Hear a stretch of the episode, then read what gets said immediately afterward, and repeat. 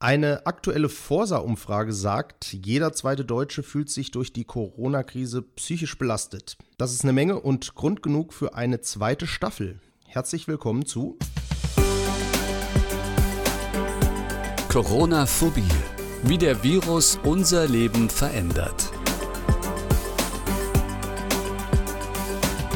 Ja, und wie könnte diese zweite Staffel ohne den Psychologen und akademischen Direktor der Steinbeis Augsburg Business School, Dr. Simon Hahnzug, stattfinden? Simon, Servus, ich grüße dich. Schön, dass du wieder bei unserem Projekt dabei bist. Marcel, ich freue mich, dass es weitergeht und ich kriege direkt eine die andere Seite deines Schreibtischs zu sehen. Den Teil von deinem Zimmer habe ich noch nie gesehen. Das stimmt. Ich sitze auch, ich sitze auch ähm, im Wohnzimmer und nicht im Gästezimmer. Letztes Mal war es im Gästezimmer oder die letzten Male immer im Gästezimmer. Ähm, da sind jetzt aber gerade meine Eltern zu besuchen, übernachten dort. Also nicht gerade übernachten sie dort, aber das Zimmer ist zumindest belegt an sich. Und äh, deshalb musste ich jetzt ins Wohnzimmer ausweichen. Alles neu macht die zweite Staffel. Ich freue mich. So ist es. Ja, und das Konzept von Corona-Phobie, das haben wir ein bisschen frisch gemacht über die letzten Wochen. Heißt, wir arbeiten dieses Mal mit ja, verschiedenen Kategorien, will ich es mal nennen. Unser Talk, den die Hörer aber vielleicht von uns schon gewohnt sind, der soll weiterhin im Vordergrund stehen und damit wollen wir weiterhin die psychischen und gesellschaftlichen Auswirkungen aufgrund der aktuellen Lage immer wieder beleuchten. Viel Spaß also bei der neuen Folge. Die gute Nachricht. Angstfreie Corona-News. Oft wird der Welt vorgeworfen, dass in diesen Zeiten jedes Land nur an sich denkt und umso schöner sind die Nachrichten, die da aus Südamerika kommen. In Venezuela, da sind nämlich Hilfsgüter im Umfang von 25 Beatmungsgeräten, 40.000 Corona-Testkits, 10.000 Schutzmasken und 35.000 Schutzanzügen eingetroffen. Ja, in diesem Fall aus der Türkei und schon zuvor hatte Venezuela humanitäre Unterstützung vom Roten Kreuz zum Beispiel, aus China, den Vereinten Nationen und Russland erhalten. Geht's noch? Das Unwort der Woche. Ein Wort, das mich nicht jetzt erst in dieser Woche und ich glaube diese Woche sogar gar nicht so, aber in der Zeit davor sehr beschäftigt hat und wirklich aufgeregt hat, ist das Wort systemrelevant.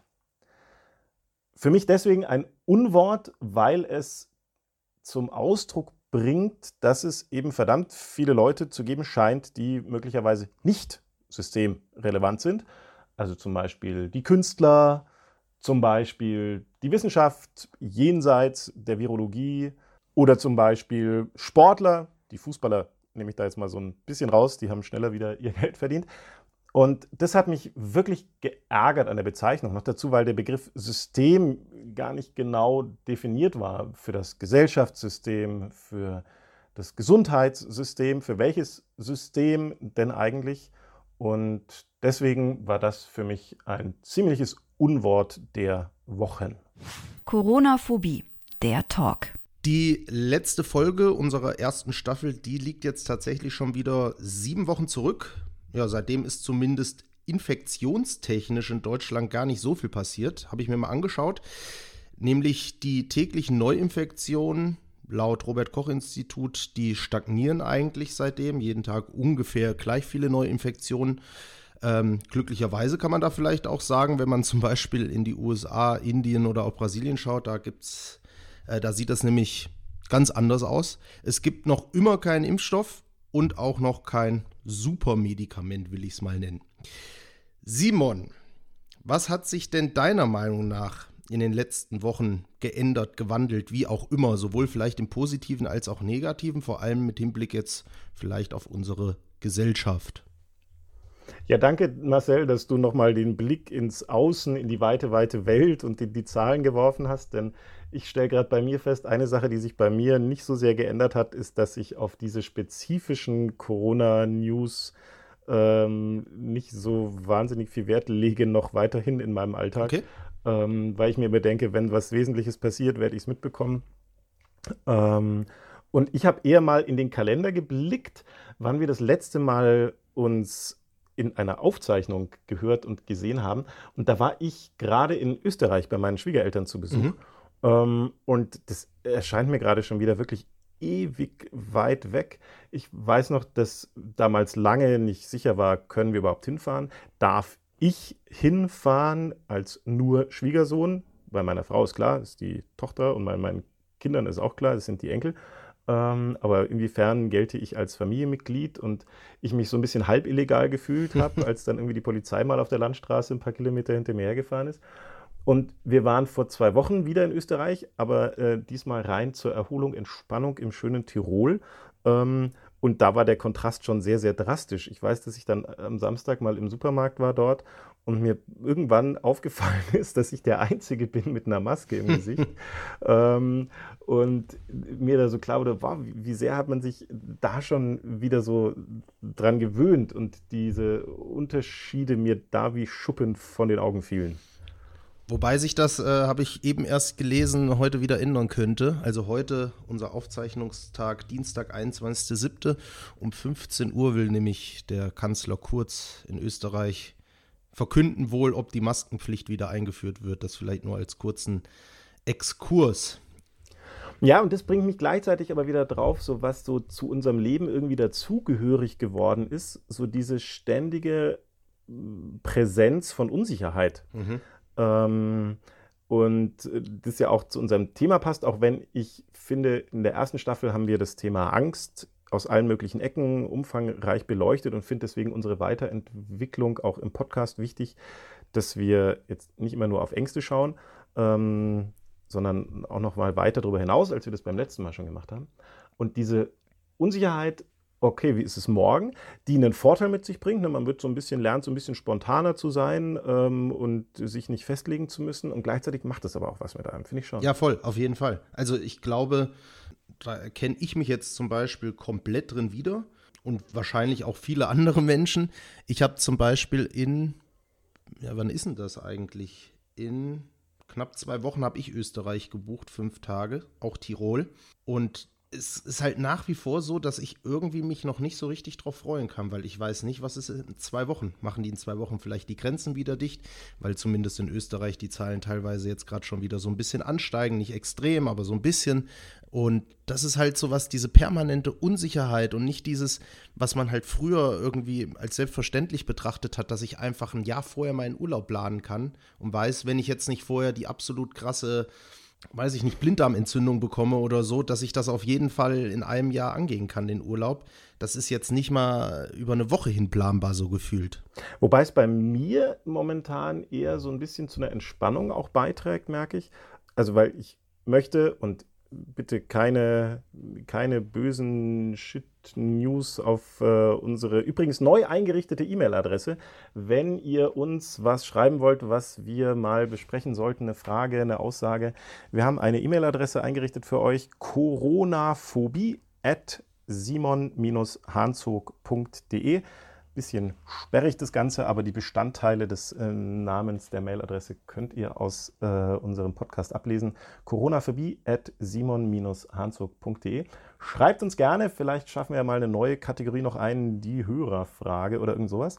Fände ich toll. Ja, mega. Ähm, also auf jeden Fall, ähm, ja, Luxusproblem, aber ich möchte dieses Jahr einfach gerne nochmal ans Meer.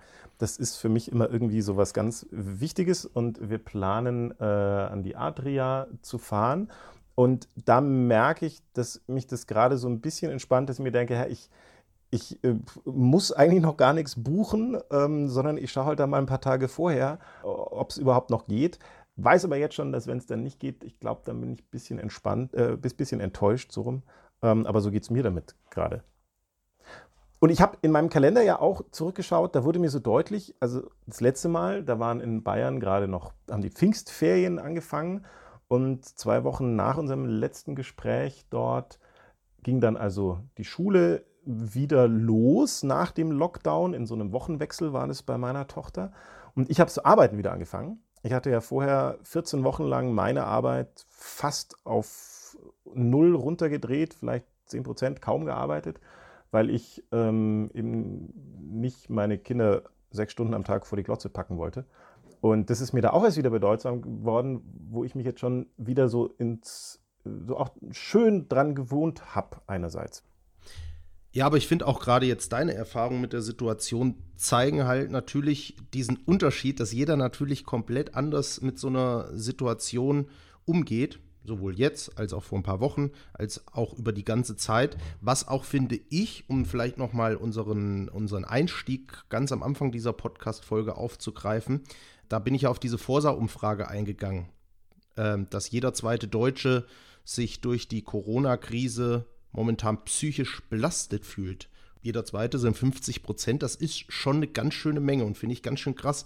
War das denn für dich zu erwarten, auch wenn es dich jetzt vielleicht selbst momentan vielleicht gar nicht so belastet? Ja, da kann ich gleich ein Beispiel erzählen, wo mich das durchaus ähm, krass belastet hat. Aber ja, das war total zu erwarten. Also das überrascht mich überhaupt nicht und ich äh, hoffe, dass die Bewusstheit dafür in den nächsten Wochen noch weiter steigt. Scheint sie ja. Und zwischen psychisch belastet und einer psychischen Krankheit davon äh, mitnehmen, ist ja nochmal ein Riesenunterschied. Gott sei Dank. Aber da bin ich ziemlich sicher, dass da noch eine große zweite Welle auf uns zukommt. Ich meine jetzt nicht die Viruswelle, da wissen wir es ja einfach mhm. nicht, sondern die Welle der psychischen Erkrankungen, die zu erwarten ist, da bin ich mir sehr sicher, dass die spätestens ab Herbst deutlich kommen wird. Das bedeutet, vielleicht, um es ein bisschen konkreter zu machen, wie kann ich mir das vorstellen? Eine Zunahme an psychischen Erkrankungsbildern wie einer posttraumatischen Belastungsstörung, insbesondere bei den Menschen, die jetzt in den letzten Wochen, Monaten an der Front waren, also die, das medizinische Personal, die Ärzte, die Pflegekräfte, die äh, Mitarbeiterinnen und Mitarbeiter in Supermärkten, an der Kasse, ähm, alle die in den von mir vorher kritisierten angeblich systemrelevanten Berufen, also wirklich arbeiten mussten und dadurch noch einen viel krasseren Stress auch nochmal ausgesetzt waren oder besonderen Stress durch diese unmittelbare Erleben dafür. Auch äh, Simon, wenn ich da kurz einhaken darf, ja. auch äh, Eltern, die jetzt zum Beispiel ihre Kinder neben dem Homeoffice noch hüten mussten? Dann nehme ich mich selber mit dazu, ja. Und ähm, allein schon deswegen, jetzt in Bayern fangen die Ferien ja erst an. Ähm, in anderen Bundesländern sind sie schon hochaktiv und für viele Familien zum Beispiel so ein Thema ist, okay, mein ganzer Urlaub ist schon weg äh, durch die Betreuungszeit, wie gehe ich dann damit weiter um? Bis hin dazu, oh, wie wird es denn ab Herbst? Momentan dürfen Kinder nicht mehr in den Kindergarten, wenn sie einen Schnupfen haben. Was passiert denn dann? Und da nur ein aktuelles Beispiel von mir, was mich wirklich aus der Bahn geworfen hat letzte Woche. Also da war ich zwei Tage echt durch. Mein Sohn hat letzte Woche äh, abends so auf einmal beim Essen, ist er irgendwie ganz still geworden, hatte keinen Hunger und hat dann auf jeden Fall Fieber gehabt. Und dann ist bei mir, bam, ganz schnell plötzlich so ein Film abgelaufen okay, was ist jetzt? Gut, wenn das jetzt Corona ist. Sein Freund aus dem Kindergarten, der hatte ja auch schon irgendwie so ein bisschen was in den letzten Tagen. Dann müssen wir morgen einen Corona-Test machen. Wenn der jetzt positiv ist, dann müssen wir in die Quarantäne. Was heißt das denn? Dann werde ich jetzt wieder zwei Wochen rausgeschmissen. Dann sind Ferien. Dann werde ich also beruflich nochmal sechs Wochen insgesamt rausgeschmissen. Und es war, hat mich wirklich, wirklich umgehauen. Und ich kann es dir jetzt sagen, ich war nie so froh dass mir mein Sohn ins Bett kotzt wie in der Nacht nach diesem Abend, weil dann war nämlich klar, es ist kein Corona, als ich das dann in der Früh nochmal wiederholt hatte äh, und wir uns dann da entspannen konnten. Und das, glaube ich, ist halt eine Geschichte, wo viele eh schon so ein bisschen an ihren Energiegrenzen sind, was weiterhin einfach so Damoklesschwertmäßig drüber hängt und dann eben auch verschiedenste Auswirkungen bei psychischen Erkrankungszuständen. Also die posttraumatische Belastungsstörung habe ich gerade erwähnt. Zunahme an Angststörungen, unser Leitthema ja auch gerade in der ersten Staffel, an depressiven Erkrankungen. Ähm, das dürfte nach allem, was man bisher so weit weiß, zu erwarten sein. Ich hoffe, die Erwartung wird enttäuscht. Ich glaube es aber nicht. Gibt es denn da deiner Meinung nach irgendwas, was man jetzt machen kann? Also entweder als einzelne Person oder ähm, was vielleicht auch die Politik jetzt angehen sollte, so dein, dein Ratschlag, damit vielleicht wir auch da eine Welle vermeiden können noch oder sie abmildern können? Also was die Politik definitiv machen sollte, und da bin ich mir auch sehr einig mit vielen Kollegen, ich bin berufspolitisch auch durchaus aktiv, in den letzten Wochen auch europaweit im Austausch gewesen und es scheint in vielen europäischen Ländern der Fall zu sein, dass die Politik kaum auf Psychologen hört oder wir Psychologen nicht ausreichend sichtbar sind, vielleicht auch unser Fehler, äh, was das Thema betrifft, und hier eben auch diesen Blick mit dazu holen und äh, alles, was Psychologie und psychische Folgebelastungen und Mitbringerscheinungen betrifft, eben nicht nur die Ärzte äh, zu fragen, sondern auch die, die sich damit im Kern auskennen. Das sind nämlich die Psychologen. Also das wäre äh, ein klarer Wunsch in Richtung Politik. Und auf jeden Einzelnen, jetzt gerade in den nächsten Wochen, wo noch Sommer ist und wo es schön ist, wo man vielleicht auch mal ein bisschen frei hat, sich ganz bewusst zu machen, dass es wirklich wichtig ist, sich zu regenerieren, Kraft zu tanken, denn die werden wir alle brauchen im Herbst. Da bin ich mir sicher. Meinst du, es würde helfen, das ganze Thema ähm, medial auch viel mehr abzuspielen? Weil ich erinnere mich jetzt daran, und das ist ja auch offensichtlich, jede Talkshow, die du anguckst und äh, jede Nachricht, die du hörst, du hast eigentlich dieses psychische, gesellschaftliche Thema so gut wie nie präsent. Also müsste, müsste ich auch mal eine Pressekonferenz beispielsweise abhalten, die im Fernsehen übertragen wird, wo dann nicht nur Christian Drosten sitzt, sondern vielleicht auch der Chef des Chefin äh, ist es aktuell des Berufsverbands deutscher Psychologinnen und Psychologen. Das wäre absolut erstrebenswert, um das bewusst zu machen und auf politischer Seite sich eben nicht nur ähm, auch damit zufrieden zu geben, sich recht zu fertigen oder hinzustellen, was alles gut gelaufen ist. Ja, da ist viel gut gelaufen, aber der Weg geht da einfach noch, noch weiter. Und bei den Einzelnen finde ich es auch so ein Thema, das, ich weiß nicht, wie es dir da geht, das würde mich mal interessieren, so ein äh, Zurückfinden oder Neufinden, wie man Freundschaften pflegen kann. Weil das merke ich, also ich vermisse viele Freunde immer noch, aber es ist gleichzeitig auch irgendwie so schwierig geworden, weil sich noch keine neue Norm etabliert hat, wie, wann, wo, in welchem Art man sich so trifft. Und ich glaube, das braucht vielleicht so ein ganz gezieltes Wiederbeleben, Aufleben, Weiterentwickeln auch von Freundschaften. Wie siehst denn du das? Ähm, auch so. Ich finde es ganz, ganz schwierig. Ich muss auch sagen, vielleicht stehe ich da auch relativ alleine da, aber ich fand zum Beispiel den Lockdown im Nachhinein jetzt gesehen sehr, sehr angenehm, weil ich mich dann genau mit solchen Fragen nicht beschäftigen musste. Da war es halt einfach verboten, sich mit anderen Haushalten zu treffen und mit Freunden, wie auch immer.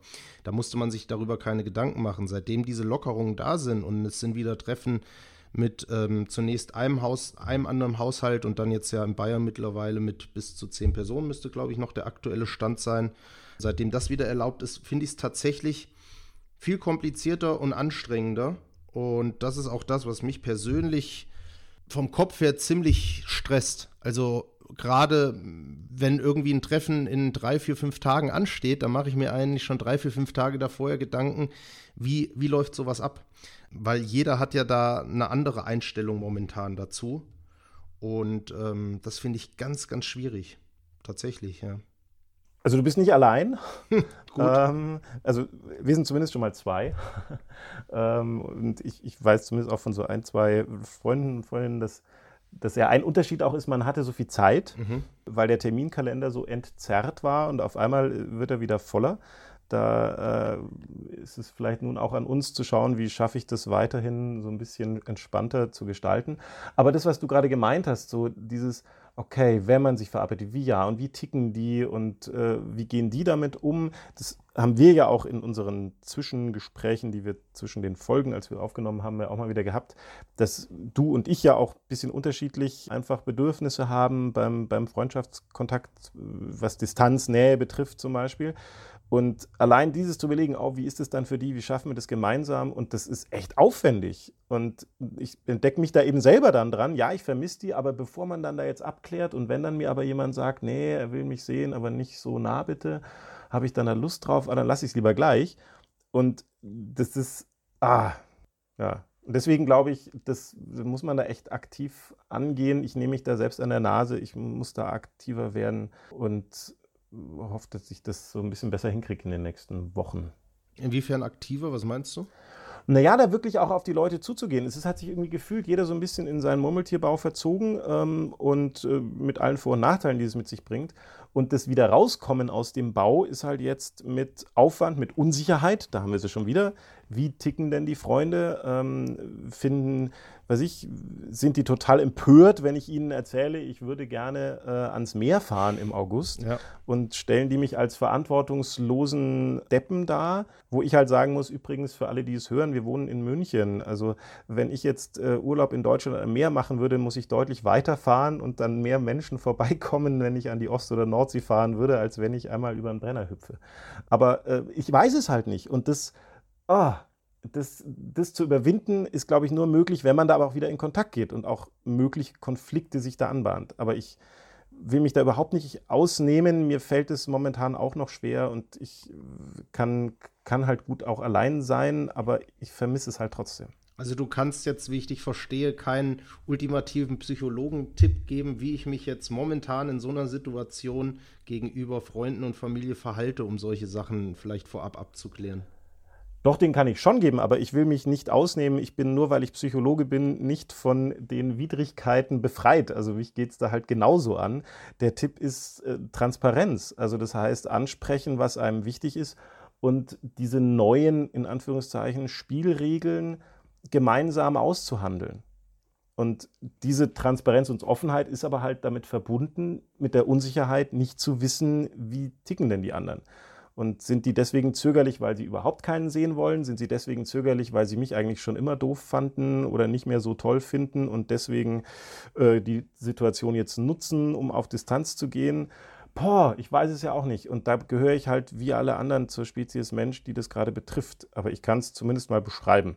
Aber ich sage nicht, dass ich das deswegen sehr viel besser kann. Ja, was vielleicht Mut macht, irgendwie sitzen wir dann doch, auch wenn wir vielleicht alle unterschiedlich denken, in der Situation doch irgendwie alle in einem Boot, weil jeder macht sich ja doch auf seine gewisse Art und Weise dann doch irgendwie mehr oder weniger Gedanken über die Situation. Ja, was wir auf jeden Fall merken, glaube ich, Simon, da sind wir uns einig, dass das Thema weiterhin, nicht nur jetzt, sondern auch weiterhin in den nächsten Wochen viel Gesprächs- und Diskussionsbedarf irgendwie bieten wird. Das heißt, uns wird auf jeden Fall, glaube ich, nicht langweilig werden in den nächsten Podcast-Folgen. Der Stoff geht uns nicht aus. Und ehrlich gesagt, es tut jetzt schon wieder gut, auch drüber zu sprechen. Also, das darf ich hier ja auch mal ganz laut sagen. Ist ja durchaus auch so, dass das was ist, wo ich zumindest und ich glaube ja du auch äh, was draus ziehen, so für den eigenen alltäglichen Tag, dass wir uns darüber mal austauschen können. Und mir kommt jetzt gerade so wirklich in den Sinn bei dem, was ich gerade erzählt habe, dass ich echt deutlicher merke, dass ich einige Leute echt vermisse. Und auch wenn ich das noch nicht hinkriege, die alle zu sehen oder mit der Energie da dran zu gehen, die bald wieder zu sehen, aber allein dieses Vermissen ist irgendwie so bittersweet, aber gerade sweet. Das ist irgendwie schön. Das finde ich gut. Sehr schön. Ich drücke dir die Daumen, dass das bald sich in die richtige Richtung entwickelt. Simon, dann machen wir Schluss für heute, würde ich sagen, wenn das für dich in Ordnung ist. Jo, ha, kurz, gut, lang. Ich weiß gar nicht, wie lange wir geredet haben, aber das hat Spaß gemacht. Das hat, war wichtig. Danke, Marcel. Danke kann ich auch nur zurückgeben. Allen, denen es auch gut getan hat und die weiterhin vielleicht ganz gut unterhalten werden wollen in dieser Zeit, gerne unseren Kanal bei YouTube oder Spotify oder iTunes oder wo auch immer abonnieren und dann regelmäßig auf dem Laufenden gehalten werden. Corona-Phobie der Podcast mit Dr. Simon Hanzog und Marcel Schmidt.